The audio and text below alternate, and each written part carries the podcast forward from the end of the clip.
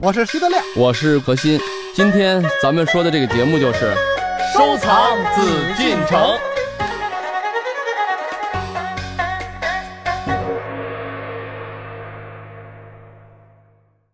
欢迎您继续来关注《艺海藏家》，我是永峰。今天是我们收藏紫禁城的日子，照例还是邀请到何徐人也组合，来自北京故宫博物院的青年专家何鑫，还有著名相声演员徐德亮。而我们今天呢，要和您一起来关注故宫的珍藏——展子虔的《游春图》。而这幅画作带给如今处在高效率、快节奏生活当中的人们，会有怎样的启示呢？好，接下来请您继续走进到艺海藏家。《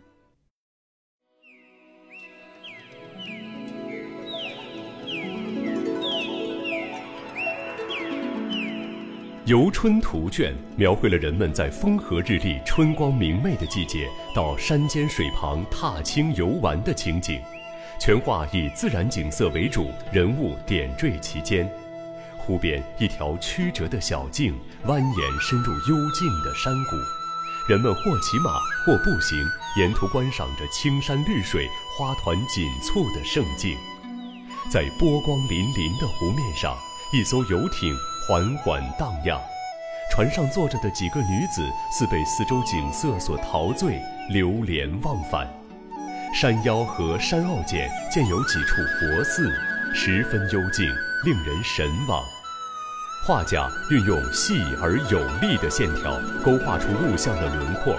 人物虽然小如豆粒儿，但一丝不苟，形态毕现。山石树木只用线条画出，可以看到行笔的轻重、粗细、顿挫、转折的变化，但尚未见到唐代以后绘画中出现的皴擦技法。作品的色彩浓丽厚重。山石树木均以矿物制成的石青、石绿颜料复色，以青绿的色彩为主调。建筑物和人物、马匹间以红白诸色，既统一和谐，又富有变化。亮丽的色彩也更好地衬托出大好河山盎然勃发的春天气息。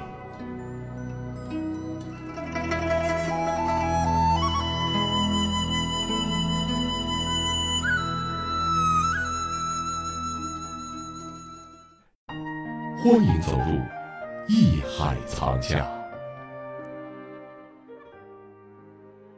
咱们现在看到古人的绘画，什么？你感觉现代人如果要看的话，很多人，你看我们在故宫啊展览，我也陪很多朋友看过啊。嗯，有些是内行，有些是外行。外行就会说，有什么呀？现代人呢，第一啊，咱们说这个生活的环境不一样。咱们现在生活在水泥森林里头，嗯，除了水泥的房子就是房子。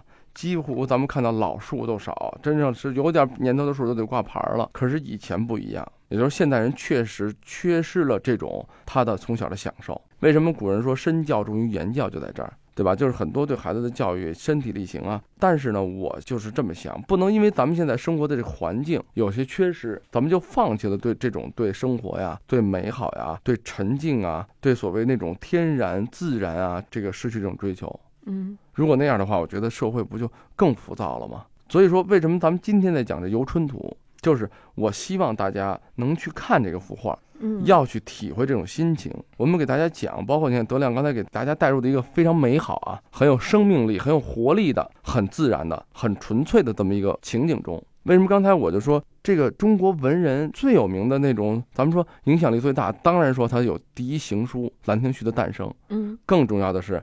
几位当时的文学大家呀、艺术家们也是凡人，曲水流觞是当时那时候文人雅客的那么一个状态。现代人没法曲水流觞了，为什么？一百个人里面估计找不到一个能写古诗、能写七言五律啊等等，很难。一万个人里都没有一个。然后还得在喝杯酒的时间写出来他的文学的修养。艺术的修养，大家说实话，在兰亭嘛，那时候就是现在有争议，但是那个地方啊，有的说山东临沂附近放在那儿。说实话，临沂咱们说山东地境，实际那样的咱们说山水比比皆是。嗯，现在咱们也说自然风光来说，山东好，也不是说出类拔萃啊，但是就这么一个平凡的地方，大家就这么有一个地方，就这么喝着酒啊，实际上是什么？是一种心情，是一种状态。咱们一说去旅行，不用想着咱们都是职业的驴友，我非要去四姑娘山，我非要去西藏，非要去青海，非要去什么新疆怎么样？非要去南极、北极。就像说浪漫，实际是一种心情，并不一定是在一个什么地方。对，所以我就这么想，可能就是你走出家门，我今天带孩子去散步，我就比他坐车。一说去哪儿？咱们现在很多人有条件啊，出行必有车，没车这日子就过不下去了。那你坐一次公交行不行？何老刚说的挺好的，就是你只要有游春的心，哪儿都是春。对，你要没有游春的心，那哪儿都是黑暗世界。你看此花时，此花就与你一起明亮起来。就是你眼里有这朵花，这朵花盛开的越发的就这么娇艳。咱们咱们说着说着，我觉得到唯心和唯物。实际咱们这里面不讲唯心，也不讲唯物，嗯，只讲的是一种状态。现在这么喧噪啊、浮躁的社会里面，大家呢看到古画啊，刚才咱们这个德亮也说了，确实也这样，不一定每个人都去了解。我们今天讲了有技法的这种学习，对于专业美术者或者艺术工作者来讲，我们要学什么？学习他技法的这个成熟，学习他的设色，学习他的构图，学习他对人物的塑造、对山的塑造、对他设色、对整个画面的把握。那学习东西非常多，但是抛开这些，咱们说专业的学习以外。我们对于听众朋友们来说，什么欣赏他的美？刚才德亮说了，可能很多现代人很难欣赏。正因为这样，我们才引导大家。我们实际上现在希望听到的什么相声啊？我们希望是一种幽默，而不希望现在简单的就是一种非幽默的东西，就变成一种轻浮、浮躁、讽刺、挖苦。如果咱们的现在的娱乐节目都是挖苦，都是无聊，都是逗贫，我觉得这种娱乐就会让大家变得越来越俗，非常苍白。对吧？嗯，就是周培林的这种艺术，说以前侯宝林先生的艺术，咱们说包括马三立啊等等，咱们都听过。你想那么多包袱，最后挠挠，哎，大家就在乐这一瞬间。实际上，就像咱们说的，你没有苦，你怎么知道什么是甜呢？你从小让这孩子吃蜂蜜，他不知道什么是甜。我相信他因为要经历生活，所以我觉得实际上就是咱们现在看画也一样，大家看到那么多是是小孩上来就随便涂鸦，但是我们希望从小。咱们大家听众们，比如有孩子的，要欣赏什么？能要沉下心来欣赏一些我不懂的东西，我看不明白，但是我知道里面美，我们去试着学习，去了解，嗯，对吧？对。然后之后才有咱们审美的提高。其实我们现在不是不想了解美，不想欣赏美，而是缺乏这方面的方法、知识和心态。就主要是心态，有心态什么都有。对。你看之前那个新闻，少年宫。报班儿啊，家长连夜跟春运似的哈，然后把那门都挤坏了。其实要在二十年之前，假如要看到这么一个新闻，我们会太高兴了呀！你看家长都愿意给孩子们啊学点业余爱好，孩子都去学钢琴、学手风琴，陶冶自己的情操，学国画，这多好啊！我们现在绝对没有这种说法。绝不可能，为什么呢？我们都知道，家长为什么搬着小板凳，夜里三点就去排队去，早上起来把人大门挤坏了，给孩子报一个什么手风琴班啊，什么笛子班啊，画画班，为什么呀？为了分数，一个是分数，不，为了不输在起跑线上，为了孩子将来有个特长，能进考到更好的中学，就是很多是太功利了。所以孩子们，你看，甭管学什么。我有没有一个家长？嗯，十个里面可能有一个家长才会说，为了孩子的兴趣，恐怕连一个都没有。对，因为真为孩子兴趣，希望听到的是这个，就不会就跟我们小时候少年宫大门。我小时候我记印象特别深，我父母双职工，那时候以前双职工太多了，父母都在铁路上班，没人管我们哥俩。我想学什么，我自己学。我学的什么？我学天文小组、航模、书法、绘画，都是我喜欢的，还体育。后来时间排不开了，以前因为一二年级没课呀，后来就只能再选。最后把其他的再舍了，那时候就选的是书法绘画，那是因为一节课嘛，他们一块儿学，然后再来一个航模，纯粹就是好玩儿，而且我记得不怎么交钱，真不交钱，对，顶多就是说什么最后买一点东西，你航模嘛，我们那个皮筋儿里能做那东西，飞机啊什么的，哎，花一点钱很便宜。就是学校里全是为了孩子们的兴趣。那个天文小组我也上过，做那个星空图，嗯，人家就老师发你没有，我不知道你们那儿弄不弄。我们那时候还天气预报，嗯，有，真的风向、湿度、温度，对吧？天气预报百叶箱嘛，那时候我们都得查写，那时候黑板上都是我们天文小组写去。所以现你看现在的孩子们都得是学学这天文小组能加分吗？嗯，不能加分，跟分一点关系没有。天气预报这能弄？但是我就因为我 印象特别深，因为我喜欢天文呀，喜欢地理这东西啊。实不相瞒，在高中上高中的时候，地理我几乎啊，咱们说实话，我就可以不听讲，嗯，但我分全都不低。为什么？因为那个时候的地理他讲那些知识，我基本全会。就说高一的时候，嗯，到后面每次狮子座流星雨，何老师就带不同的女孩出去看。说起这个兴趣爱好啊，我看二位呢都是非常兴奋的哈。那么我们再说回到今天这个《游春图卷》，再说回到对于这个画作的喜爱程度，我们要提到两位人。首先一个是宋徽宗，还有呢，曾经历经磨难保护他的张伯驹先生。说起展子虔的《游春图》，我们就不得不提到有关于这幅画作和两位名人的故事。在电视节目《国宝档案》中，曾经讲述过宋徽宗是如何得到《游春图》的。在中国古代的皇帝中，宋徽宗赵佶是艺术素养最高的一位。他的书法和绘画堪称一绝，尤其是他所创的瘦金体，至今仍被很多人模仿。一天，宋徽宗正在宫中作画，突然他停下了画笔，发出一声叹息。旁边的画师问道：“皇上，您为何叹息呀？”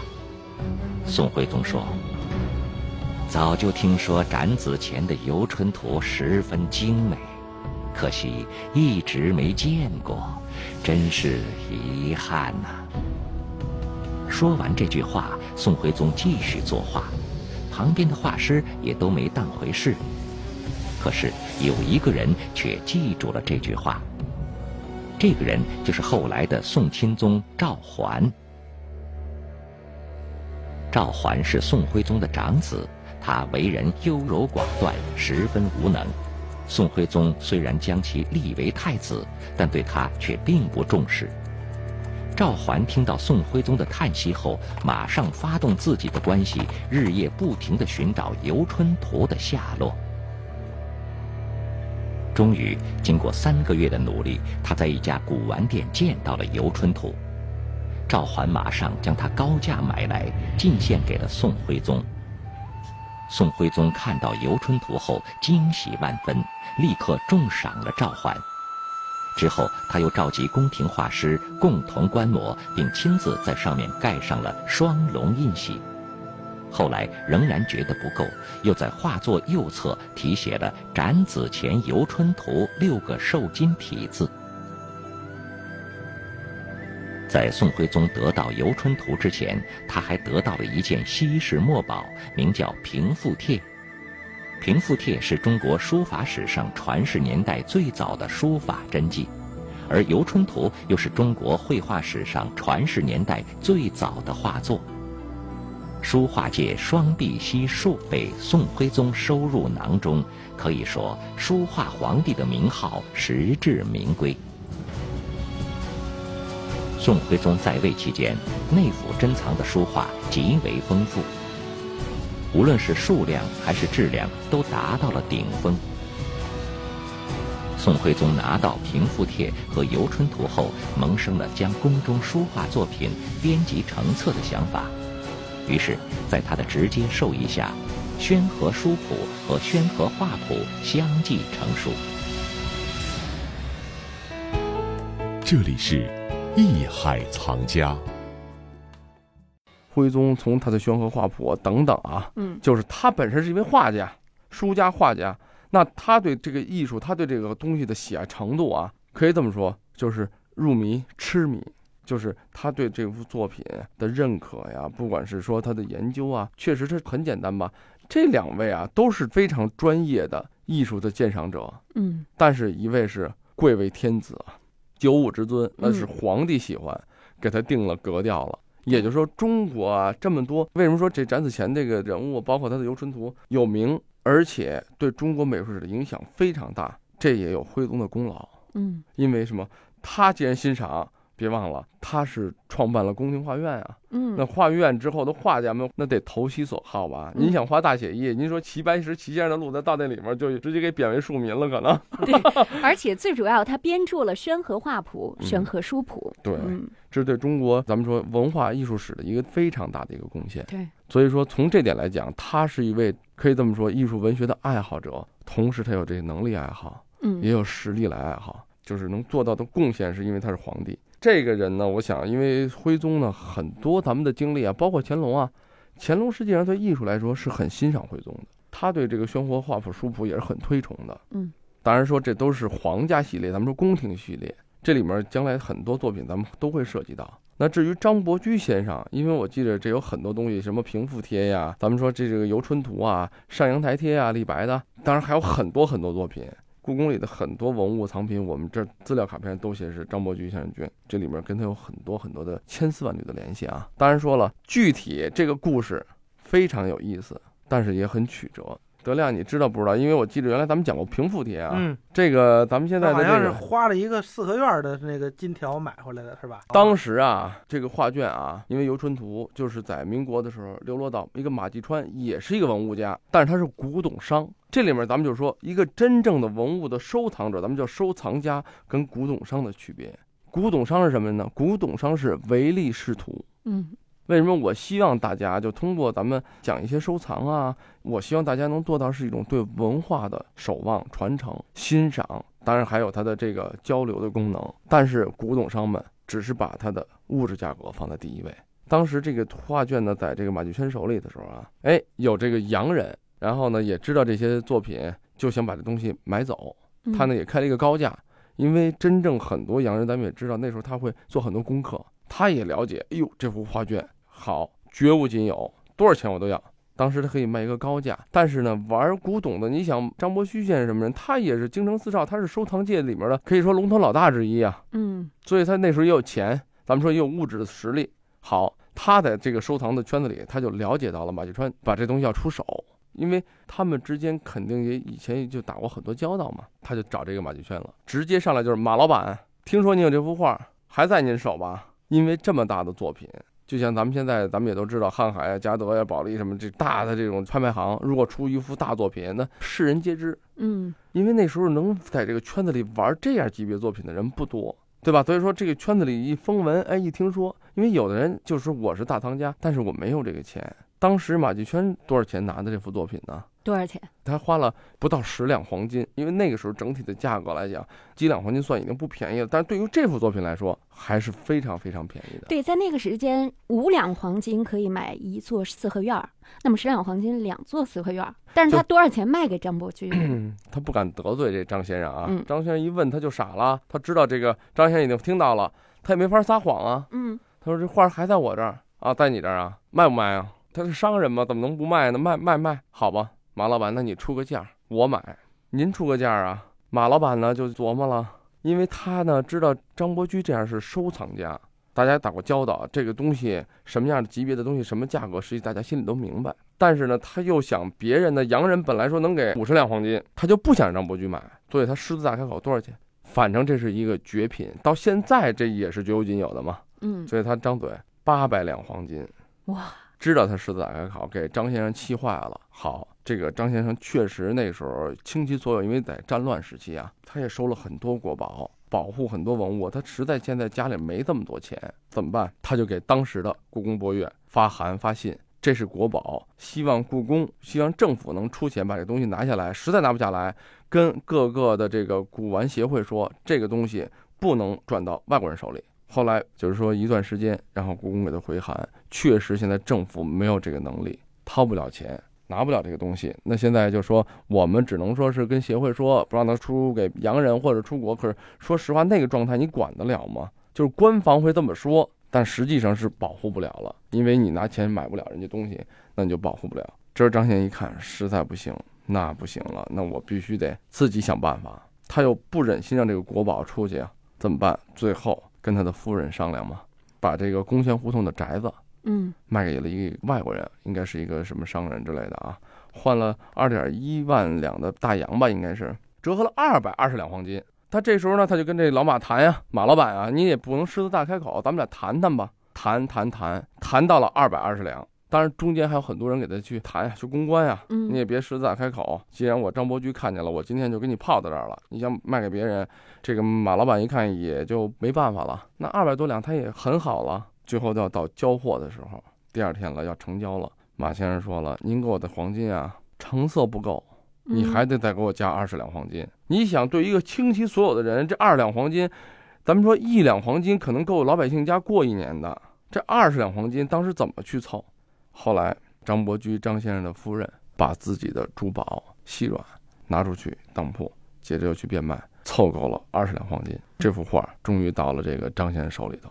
就这么回到了张先生手里之后啊，没多久，南京政府啊一个秘书长知道这个事儿了，亲自到了张先生那儿说：“您给我张群嘛，当时国民政府的秘书长啊。”说，听说这游春都在您手里头，那我要行吗？我们要给您五百两黄金，按理说已经算很好了，翻了一倍了。张先生说我不卖，为什么？张先生说，如果我卖了，很有可能在那个时候的政府啊，那个时候的官员又会去倒卖到国外，我就失去保护它的意义了。所以说，我就在想什么意思呢？也就是说，这个时候的收藏家，咱们现在谈的收藏，这实际上很简单啊。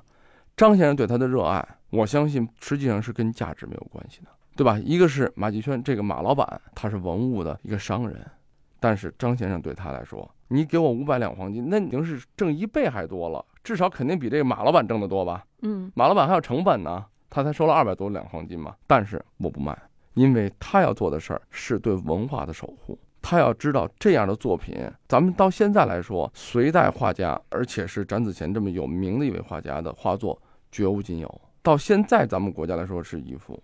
所以您在说这些的时候呢，我就特别希望啊，我们观众朋友在进入到博物馆的时候，在看到这些文物的时候，不要光看到它背后的价格，不要去询问这些导引人员它值多少钱。很多这个听众们啊，就是将来咱们说去故宫欣赏的观众啊，都会很多。我也知道啊，大家确实是有的时候是拿价格去衡量的。对。但对于这件作品来讲，对于张先来讲，它是无价的。嗯。那你说这幅作品，比如说跟咱们一位明清的画家来说，历史来讲，实际文物是不可复制的。我不希望大家只关心价格。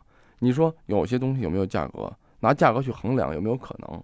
那这幅作品他们无法衡量。但是我更希望大家看到是这幅作品，因为咱们今天聊了很多游春图的相关的故事啊。那游春图包括你说元四家、清四王，咱们说等等啊，这些画家名家给我们带来的是美的愉悦。历史对这幅作品的印记，带来的是技法的这种提高，带来它故事背后，它反映不管是明清的画家，也不管是隋唐的画家，每位画家他都有他背后的故事，还有他的绘画的风格，他自己的风貌，还有体现了当时文化社会的一种风情。嗯，每一个作品，每一件文物，在我们故宫人眼里啊，每一件文物就是每一段历史，对吧？我想对历史呀，对文化的这种热爱、了解。关心，甚至到咱们现代人来说继承的时候，那我觉得才是对这个文物最好的理解。嗯，我是这么觉得。所以说，正好讲到这个张先生啊，包括咱们对这幅作品影响比较大的，像徽宗啊等等啊，我想都是源于对艺术的热爱、文化的热爱。这里是艺海藏家。林语堂先生曾写过一本著名的书，叫做《生活的艺术》。他曾写道：“中国有一种轻易的、一种近乎于愉快的哲学，他们的哲学气质可以在他们那种智慧而快乐的生活哲学里找到最好的论据。”林语堂先生甚至以此推导：假如不是这样的话，一个民族经过了四千年专讲效率的生活的高血压，那是早已不能继续生存了。四千年专重效能的生活能毁灭任何一个民族。如今，我们中国人在世界上拥有了一个更为广阔的平台，而在社会经济快速发展的同时，人们的生活节奏也越来越快了。在我们匆忙行走的同时，焦虑和压力与日俱增。在这个讲求效率的时代里，中国人轻易愉快的哲学还能够帮助我们吗？希望从这期节目当中，从古人的画作当中，带给我们一点点思考。本内容由喜马拉雅独家呈现。